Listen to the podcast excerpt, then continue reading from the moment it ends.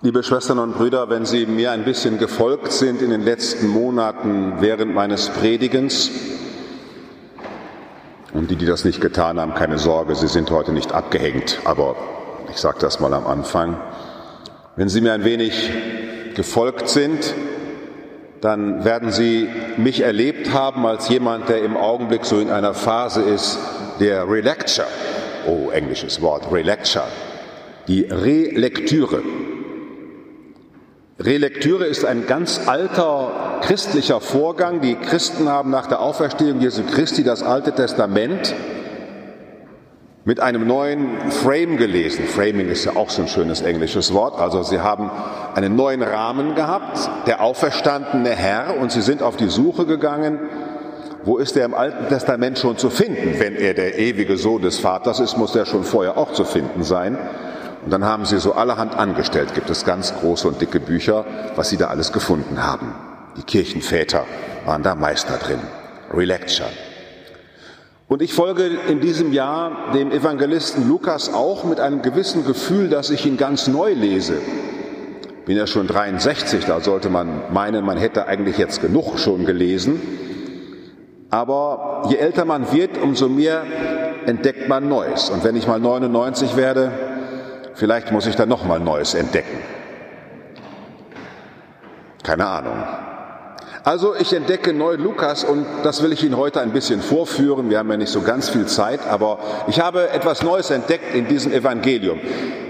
Ich habe nämlich ein Problem, das Sie vielleicht auch haben. Der, ich glaube, Lud von der Brehm hieß er, dieser holländische Kinderbüchermaler, der jetzt gerade gestorben ist, der unsere schönen Bücher gemalt hat mit Jesus und dem Evangelium. Da gibt es auch die Zachäus-Geschichte. Könnt jetzt schon sagen, noch sagen, wie das da in diesem Kinderbuch aussieht. Der Zachäus oben im Baum, der Jesus da unten ganz in Weiß, die Volksmenge.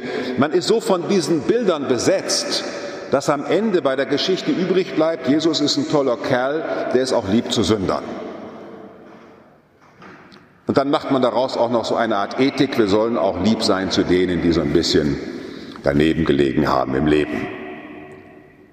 Das kommt mir aber, je älter ich werde, immer billiger vor. Und darum lese ich mit Lukas sein Evangelium ganz neu, weil ich etwas entdeckt habe für mich und mein Glaubensleben, dass auch hier bei Lukas die ganze Zeit, finde ich, ist ja so, wenn man was entdeckt hat, dann merkt, denkt man, das steht ja überall. Komisch, dass ich das noch nicht gesehen habe. Dabei Lukas entdecke ich auch in diesem Evangelium das, was mich ganz neu bewegt. Ich mache das mal fest an dem Wort suchen. Und Lukas, dieser Evangelist, Lukas ist ja Ikonenmaler, ja, also so, der sagt die Tradition, er habe Ikonen gemalt, er sei Arzt gewesen, Mediziner, kennt sich aus mit der Psyche des Menschen, weiß, wie es Leuten geht, denen es nicht so gut geht, also ist so jemand, der nah dran ist bei den Menschen. Und darum ist alles wichtig. Auch bei Lukas, da kommt zweimal das Wort suchen drin vor. Einmal heißt es,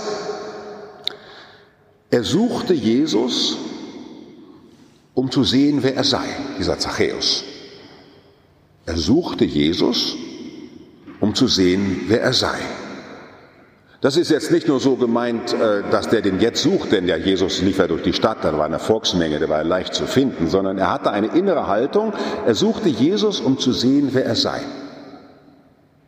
Und dieses Wort suchen kommt am Ende noch einmal vor. Denn der Menschensohn ist gekommen, um zu suchen und zu retten, was verloren ist. Ich sehe diese beiden Wörter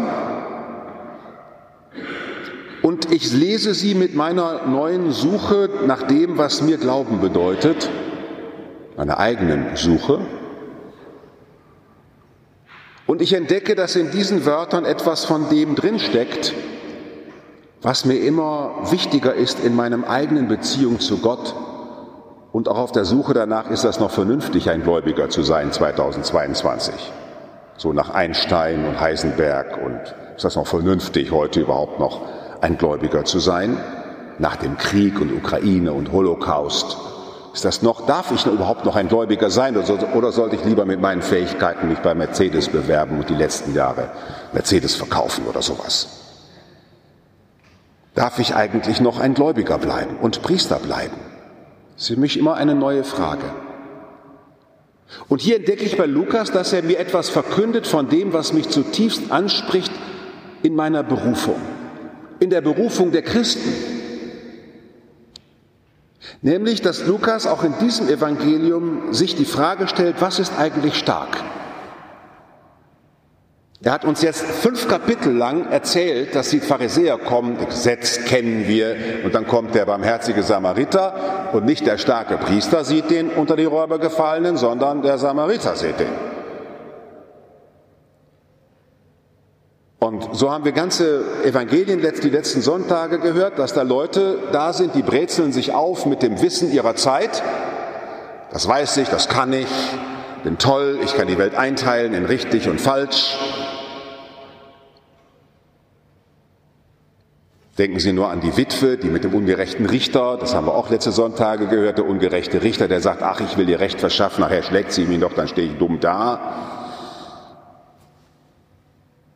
Was ist eigentlich stark? Und hier verkündet Lukas, dass er inmitten einer Volksmenge von Leuten, die alles schon gefunden haben, die Tora, die Tradition, die sind zu Hause, die wissen, wie es geht, und wenn da so ein Ehrengast kommt, dann weiß man, wie man Fest auszurichten hat. Eine Gala wird veranstaltet. Wird super alles eingerichtet. Man macht für den alles. Man jubelt ihm zu, Applaus. Man möchte etwas vom Benefit haben, sagt man, von der Berühmtheit, die da kommt. Die haben ihre Pläne im Kopf. Die ganze Stadt hat ihre Pläne im Kopf. Und dann ist da einer, der passt aber nicht in die Pläne der Stadt, weil das ist ein Außenseiter, dieser Zöllner, ein Betrüger, der sich mit der Seite der Macht verbrüdert hat, ein Zöllner, der Geld beiseite geschafft hat. Den können wir nicht gebrauchen, das ist kein richtiger, der ist nicht in Ordnung, der gehört nicht zu uns. Wir hier, Jesus, hallo, guck mal, wir haben's. Komm mal hier nach Liebfrauen, hier sind die Richtigen, die Marathonläufer gehen nicht mal sonntags in die Kirche, die beten wahrscheinlich gar nicht. Wir sind die Richtigen. Und da malt Lukas in diese Szene hinein jetzt mit dem Wort suchen diesen Zöllner und sagt, dieser Zöllner sucht Jesus, um zu sehen. Es muss eine andere Suche sein, als nur zu gucken, wo der ist. Denn das war ja klar, wo der ist, wo die meisten Leute rumlaufen. Da ist er gerade. Er hat in sich eine Suchbewegung gestartet. Und diese Suchbewegung des Zöllners ist so stark, dass Jesus der selber ein Suchender ist und der eben kommt und obwohl er, das ist ja das Schwierige zu glauben, wahrer Gott und allwissend und der ewige Wort des Vaters und was will ich alles an Jesus so dranhängen, es stimmt ja auch, ist er ja auch, ist Jesus doch auch einer, der so sehr Mensch ist, dass er so durch die Gegend geht und versucht zu identifizieren, wo ist das, wozu der Vater mich gesandt hat? Wo ist die Macht meines Vaters im Himmel zu spüren? Wo kann ich das, was Reich Gottes ist, wo kann ich das mitkriegen? In einem Mercedes-Salon wohl kaum. Auf der Goethestraße bin ich gestern durchgelaufen, also man ist ja wirklich besoffen, wenn man da durchgelaufen ist. Da Reich Gottes, auch vielleicht für manche. Wo ist eigentlich das, was die Heiligkeit Gottes ausmacht? Warum, wofür hat mein Vater mich gesandt? Und das stelle ich mir so vor, dass Jesus der am Ende ja sagt, wozu er gekommen ist, nämlich die Suchbewegung Gottes nach dem Menschen, die Suchbewegung Gottes nach dem Menschen zu repräsentieren und auch zu leben. Die Suchbewegung Gottes nach dem Menschen zu repräsentieren. Und weil Jesus so da durchgeht, hat er, auch das wissen Sie schon, ich lese gerade mit Freude äh, ähm, unseren Philosophen Hartmut Rosa mit seinem Wort Resonanz, sehr wichtiger Philosoph, wie ich finde, Resonanz, hat Jesus, als er so durch die jubelnde Menge geht, alle applaudieren, sind super, hat Jesus eine Resonanz nicht mit den Mächtigen, die da stehen, nicht mit der Mehrheit, nicht mit denen, die Bescheid wissen, nicht mit den religiös total up-to-date Leuten, sondern seine Resonanz geht auf den, der da oben im Baum sitzt und ein Suchender ist, ein Fragender. Und Jesus ist wie magnetisch angezogen, da ist Reich Gottes, da oben im Baum. Das ist genauso, als wenn ich sagen würde, Reich Gottes ist jetzt nicht in der Kirche, sondern auf der HR1-Bühne auf der Hauptwache. Dann würden Sie sagen, glauben Sie, er wohl Vogel, Bruder Paulus. Jesus hat diese Resonanz mit dem Zachäus und sagt, bei dir muss ich zu Hause sein. Was für eine Blamage für die ganze Encourage, die da steht. Was für eine Blamage. Bei dir muss ich zu Hause sein. Und dann kommt dieses, ich bin, er geht dann mit zu Zachäus und das will ich jetzt gar nicht weiter ausfalten, die Glocke hat ja schon geläutet. Ich entdecke, dass Lukas uns Jesus zeigt mit einer Macht, die von Gott her so ins Leben kommt, dass sie den Mächten dieser Welt ins Gesicht lacht. Mit einer Kraft und Stärke, die jetzt zum Beispiel, sage ich mal, morgen haben Sie wieder Teammeeting bei sich in der Firma, zehn Leute denken über irgendwas angestrengt nach und Sie stellen am Anfang einfach mal so die Frage, äh, ist das eigentlich sinnvoll, was wir hier so machen? Um Gottes Willen. Ja, ich suche nach dem Wesentlichen. Ist das im Sinne von Heilung der Welt, was wir hier tun? Diese Fragen sind so mächtig, dass sie gefürchtet werden, wie der Teufel das Weihwasser fürchtet. Und jetzt kommt uns von außen durch die Verunsicherung, die wir haben, sei es durch den Krieg, durch die Energiepreise und so weiter, wo die, unsere normalen Dinge, wo wir uns so festmachen, plötzlich alle in Frage gestellt sind, erwacht nun ganz neu im Volk die Frage, wozu gibt es uns überhaupt und wie wollen wir miteinander leben? Wenn es uns die Dinge nicht mehr so sicher machen. Dann kommt das Zusammenrücken, ich brauche dich. Lass uns mal drüber reden, wie das ist, wenn wir einfach nur noch in unserem Wohnhaus in einer Küche kochen können. Da müssen alle Küchen kalt bleiben und wir kommen montags dann mal in diese Küche zum Essen.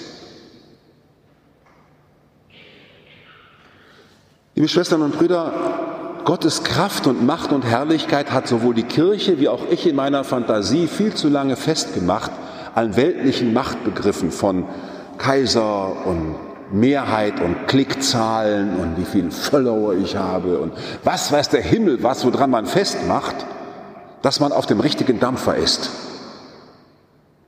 Nicht solange es noch so eine Kirche gibt wie die Frauen, ist mein Glaube wahrscheinlich noch einigermaßen vernünftig solange der Kölner Dom noch steht. Nicht solange, was weiß ich, die Kirchensteuer noch gibt oder Priester nicht verheiratet sind. Da gibt es tausend Sachen, an denen Menschen sich festmachen, weil sie so denken, dann weiß ich, das ist in Ordnung. Aber Jesus kommt und stellt das alles ganz grundsätzlich in Frage und fragt neu wieder, sucht ihr da drin noch? Denn Gott kommt zu euch weil er nach euch sucht und leise anklopft und dann bei denen zu Hause ist, die in allem, was sie haben, doch noch Suchende sind. Die franziskanische Armut, könnt, das hat ja mit Elend nichts zu tun, heißt franziskanisches Suchvermögen.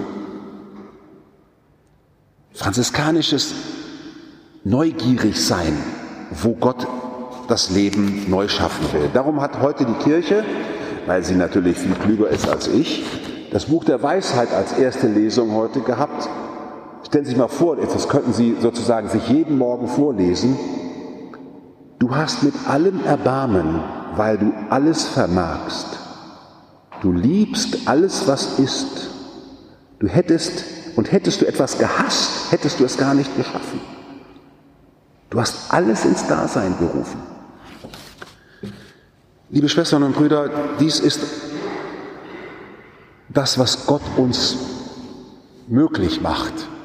Ja, wir müssen arbeiten, wir müssen schaffen, wir müssen was haben, ja. Aber da drin sehnsüchtig Suchende bleiben und fragen, gibt es vielleicht etwas zu finden von dir, Gott, im Schwachen? Gibt es von dir etwas zu finden in dem, wo ich so denke, das ist aber ganz schön wenig oder so, bei mir selbst oder bei anderen? Lasst uns, liebe Schwestern und Brüder, diese Suche des Zachäus nach diesem Jesus neu wieder in uns wachrufen. Und die Sehnsucht, da steckt das Wort suchen ja auch so ein bisschen drin, die Sehnsucht wachrufen, die wir in unserem Herzen tragen. Die Zeiten werden auch jetzt mal wieder einmal schlimmer, aber es gibt Leute, die haben noch ganz andere Zeiten erlebt und haben sich darin etwas bewahrt von Auferstehungskraft und von dem Glauben, dass da ein Gott ist, dessen Macht und Herrlichkeit sich nicht in dem Erfüllen unserer Wünsche erweist, sondern im Wachrufen unserer Sehnsucht nach einem wahren und guten, nach einem Miteinander, nach etwas, wo im Vordergrund ist, dass wir Kinder Gottes sind. Heute ist diesem Haus Heil geschenkt worden. In diesem Haus der Kirche lasst uns den Herrn begrüßen, der unser Gastgeber ist und uns nähren will mit seinem Suchvermögen und uns darin stark macht. Amen.